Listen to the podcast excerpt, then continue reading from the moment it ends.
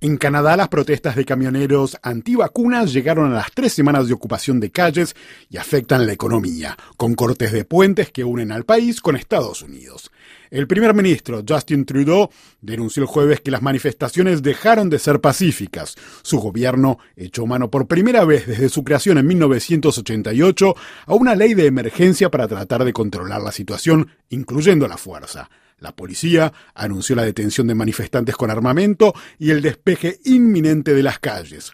¿Cómo se llegó a este nivel de confrontación? Ken Frankel es presidente del think tank Consejo Canadiense para las Américas. En primer lugar, las autoridades no estaban preparados para tratar el tema. Yo creo que nunca pensaban que iba a llegar al nivel donde llegaba. La segunda faceta es que yo creo que también no estaban enterados del vínculo que tenía ese grupito en Canadá con las redes en los Estados Unidos, el apoyo que han recibido en términos de dinero y de otro apoyo moral, por decir. Y también yo creo que no pensaban al principio que eso iba a tener una dimensión de riesgo. O sea, cuando estamos hablando de riesgo, yo, yo estoy hablando de armamentos que casi en total está prohibido en Canadá.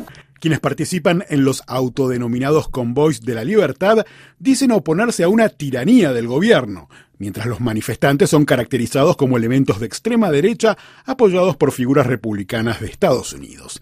Ken Frankel del Consejo Canadiense para las Américas. Es tan absurdo porque el 90% de los camioneros en Canadá están vacunados y todos los sindicatos de los camioneros y las empresas están en contra de las manifestaciones que están ocurriendo ahora. No hay duda que los manifestantes han recibido dinero y un montón de dinero desde fuera. Eso ya está um, comprobado y están descubriendo más cada día. GoFundMe y otros sitios de crowdsourcing, como decimos en inglés. Pero a la misma vez hay que, hay que reconocer que hay, apoyo entre algunos elementos de la extrema derecha en Canadá que apoya eso y están participando en eso también. Pero sí es parte de una historia más grande sobre la extrema derecha en, el mundo. En los días y semanas que vienen vamos a descubrir mucho más los vínculos entre esos grupos más allá de entre Canadá y Estados Unidos, pero en otras partes del mundo.